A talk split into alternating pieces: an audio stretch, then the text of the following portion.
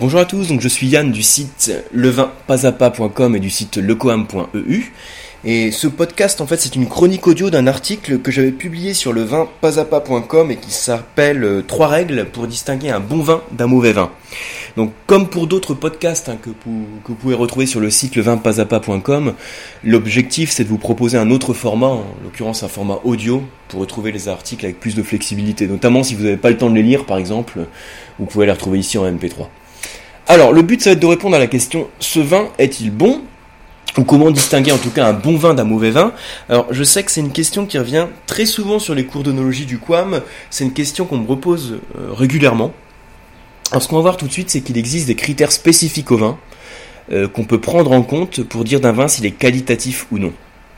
La première chose c'est de faire la différence entre votre appréciation personnelle, qui dépend de, vos goûts, hein, donc, qui est donc subjectif, euh, et les critères intrinsèques au vin qui dépendent pas de vos goûts. Pour ça, il faut savoir qu'on a tous un profil gustatif de prédilection, qu'on peut être amené à préférer telle ou telle saveur, on peut préférer le sucre, l'amertume, l'acidité, le salé, en fonction de son expérience, de son vécu, euh, en fonction du, type de cuisine aussi qu'on est amené à déguster par exemple. Hein. Euh, je donne souvent l'exemple du café noir, en général il y a certaines personnes qui aiment le café noir sans sucre, et d'autres qui sont obligées de rajouter beaucoup de sucre pour en atténuer l'amertume. Quand on aime le café noir sans sucre, en général, ça veut dire qu'on aime l'amertume ou en tout cas qu'on n'y est pas trop sensible. Et dans ce cas-là, on peut être amené à préférer des vins, par exemple, qui ont un niveau de tanin important, puisque les tanins créent de l'astringence et de l'amertume dans le vin. Donc de la même manière, vous pouvez avoir des seuils de perception différentes aux différentes saveurs, hein, qui dépendent là aussi de vos expériences. Euh, par exemple, on sait que l'industrie agroalimentaire adapte la composition des produits en fonction des pays où ils sont distribués. À titre d'exemple, par exemple, aux États-Unis, on va retrouver certains produits avec un niveau de sucre qui est globalement plus haut que pour le même produit qui est vendu sur le marché européen. Parce qu'on a globalement un seuil de perception au sucre qui est un peu plus important. Un autre exemple, hein, si vous êtes amateur de thé et que vous avez l'habitude de laisser longuement le thé infusé dans de l'eau chaude, vous allez extraire de l'amertume du thé puisque vous allez en extraire les tanins. Donc si vous aimez ce thé qui est très astringent, qui est amer, vous allez peut-être préférer là aussi les vins qui ont un profil tannique qui est important. Par contre, si vous laissez pas longtemps infuser le thé ou si vous rajoutez du lait, hein, euh, là le lait, les protéines du lait en tout cas vont réagir avec les tanins du thé et le thé va paraître un petit peu plus souple et un peu moins tannique. Donc tout cela, tous ces exemples, c'est pour vous expliquer que en fonction de vos expériences de dégustation, en fonction de la manière dont, vous consommez le thé, hein, pour l'exemple que j'ai donné par exemple, euh, vous allez avoir des seuils de perception et des profils gustatifs différents. Donc c'est normal qu'il y a certains vins que vous allez aimer qui sont pas forcément des vins extrêmement qualitatifs. Et il y a d'autres cas, des vins qui sont très qualitatifs, en tout cas qui sont vendus aussi sur des gammes de prix très importantes, donc qui sont considérés comme bons et que vous n'allez pas aimer. Hein, imaginez simplement un vin qui est réputé bien équilibré, mais qui a pourtant des tanins qui sont très présents. S'il a des tanins qui sont très présents, il va avoir beaucoup d'amertume. Et si vous à la base vous aimez pas l'amertume, donc là ce sera loupé, vous n'allez pas aimer ce vin-là. Donc tout ça pour vous dire que vous avez chacun des goûts qui sont différents, chacun une appréciation personnelle. Hein. Et donc là, l'objectif de ce qu'on voit ensemble, c'est de répondre à la question ce vin est-il bon, indépendamment euh, de l'appréciation que vous pouvez en avoir vous pouvez aimer un vin qui n'est pas un vin extrêmement qualitatif, ou vous pouvez ne pas aimer un vin qui est pourtant un vin dit qualitatif. Donc ce qu'on va voir tout de suite ensemble, c'est ce qui fait la qualité d'un vin, donc les caractères spécifiques au vin, et non les caractères spécifiques à l'appréciation personnelle que vous en avez. Alors ce qui fait la qualité d'un vin, c'est trois conditions différentes. La première chose, faut pas que le vin ait de défaut. La deuxième chose, ça va être au niveau de l'équilibre gustatif. Et la troisième chose, ça va être au niveau de l'aspect olfactif. Donc trois conditions qu'on va voir tout de suite ensemble. Première condition, donc l'absence de défaut. Alors ça va vous paraître assez logique, hein, pour qu'un vin soit bon ou qualitatif, la première chose, faut pas qu'il ait de défaut. Même si le fait qu'il ait un défaut ne signifie pas forcément qu'on a affaire à un grand vin ou à un vin très qualitatif. Hein.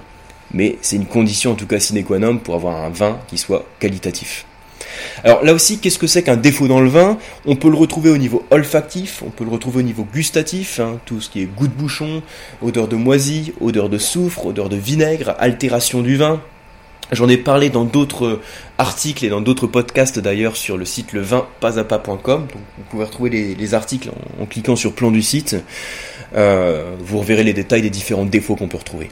Donc tout ça pour vous dire, première chose à prendre en compte, l'absence de défaut. Ensuite, deuxième condition, qui est beaucoup plus importante là pour dire si le vin va être qualitatif ou non, ça va être l'équilibre gustatif. Alors, l'équilibre gustatif des vins, j'en ai déjà parlé à plusieurs reprises hein, dans les articles euh, du vin pas à pas. Il euh, faut savoir que l'équilibre d'un vin se construit suivant plusieurs axes. Dans le cas d'un vin blanc, l'équilibre se construit suivant deux axes, l'aspect acidité et l'aspect onctuosité. Et dans le cas d'un vin rouge, on va le construire suivant trois axes, l'aspect acidité, onctuosité et tanin. Donc logiquement, on n'a pas les tanins dans le vin blanc, puisque les tanins sont extraits hein, de la peau du raisin rouge par macération. Donc on va les retrouver que dans le vin rouge. Donc, dans tous les cas, quand vous dégustez un vin blanc ou un vin rouge, vous allez ressentir différentes sensations, l'acidité, l'onctuosité ou les tanins, si c'est un vin rouge, et on va voir le niveau euh, de chacun de ces axes quand on a le vin en bouche. Une des conditions pour avoir un bon vin, ça va être que le vin soit équilibré. Donc imaginez un vin blanc qui soit très riche en acidité. Dans certains cas, si l'acidité est vraiment excessive, le vin va vous paraître vert, donc le vin sera légèrement déséquilibré. Maintenant, on peut imaginer un vin blanc qui a le même niveau d'acidité, hein, donc il y a une acidité qui est très vive, mais si ce vin blanc a un niveau d'onctuosité qui est suffisant pour équilibrer l'acidité, là le vin restera équilibré. Tout ça pour vous dire que dans le vin, c'est une question d'équilibre. Vous pouvez avoir beaucoup d'acidité, si vous avez suffisamment d'onctuosité pour l'équilibrer, ça restera équilibré. Exemple inverse, hein, si j'ai beaucoup d'onctuosité dans un vin blanc, le vin peut vous paraître dans certains cas un peu trop lourd, trop gras, trop lourd. Mais si j'ai beaucoup d'onctuosité, mais qu'en face j'ai également beaucoup d'acidité, beaucoup de fraîcheur pour venir l'équilibrer, le vin restera équilibré. Donc là aussi, c'est une question d'équilibre. Si je prends un vin rouge, hein, pareil, où j'ai l'axe des tanins qui est très développé, j'ai certains vins rouges hein, ou certains cépages qui vont apporter beaucoup d'astringence, beaucoup d'amertume, un, aspect tannique très développé. Pour équilibrer les tanins, si j'ai suffisamment d'onctuosité dans le vin, les tanins vont être absorbés, vont être enrobés par le gras du vin, et le vin vous paraîtra équilibré. Mais si le vin manque d'onctuosité ou s'il a un petit excès d'acidité, la acidité plus tanin va vous donner quelque chose de très amer qui va être désagréable. Donc à chaque fois, ça va être une question d'équilibre. Dans tous les vins que vous dégustez, la démarche à avoir, c'est de vous concentrer sur le niveau de chacun des axes. Se dire, est-ce que ce vin a beaucoup d'acidité? Est-ce qu'il a beaucoup d'onctuosité? Est-ce qu'il a beaucoup de tanin Donc l'idée, c'est d'analyser les, trois axes, hein, si on est dans le cas d'un vin rouge. Donc les trois axes, les uns après les autres. On se dit, est-ce que ce vin a une acidité très vive? Est-ce que l'onctuosité domine ou est-ce que ce sont les tanins qui dominent?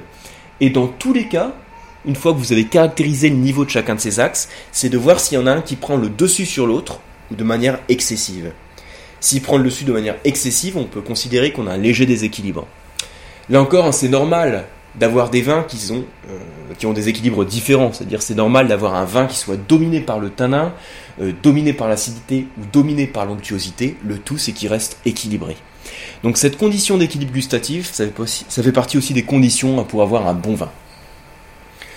Autre chose, une troisième condition pour avoir un vin euh, qualitatif, en tout cas un bon vin, ça va être cette fois-ci l'aspect olfactif. Donc là, c'est au nez qu'on va retrouver les différents arômes. On va demander au vin d'avoir une certaine intensité une certaine complexité olfactive. Alors j'avais déjà parlé de l'origine des arômes du vin, hein, qui proviennent de plusieurs choses. Ils proviennent d'une part du raisin, c'est-à-dire du cépage, ils proviennent d'autre part de tous les procédés de vinification, c'est-à-dire de toutes les opérations que l'on fait pour obtenir le vin.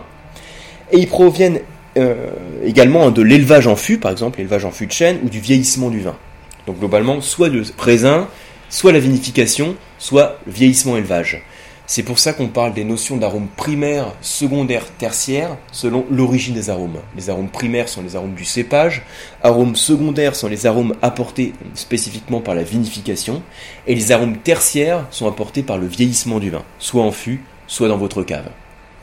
Donc tout ça pour vous dire que dans tous les cas, on va demander une certaine intensité des arômes, une certaine complexité olfactive, et à la base, pour avoir des arômes plaisants, il faut une bonne matière première, c'est-à-dire un cépage qualitatif, un raisin qui soit qualitatif. Euh, les arômes sont présents initialement dans le raisin, Et pourtant, quand vous écrasez une baie de raisin, vous allez voir que vous ne retrouvez pas d'arômes.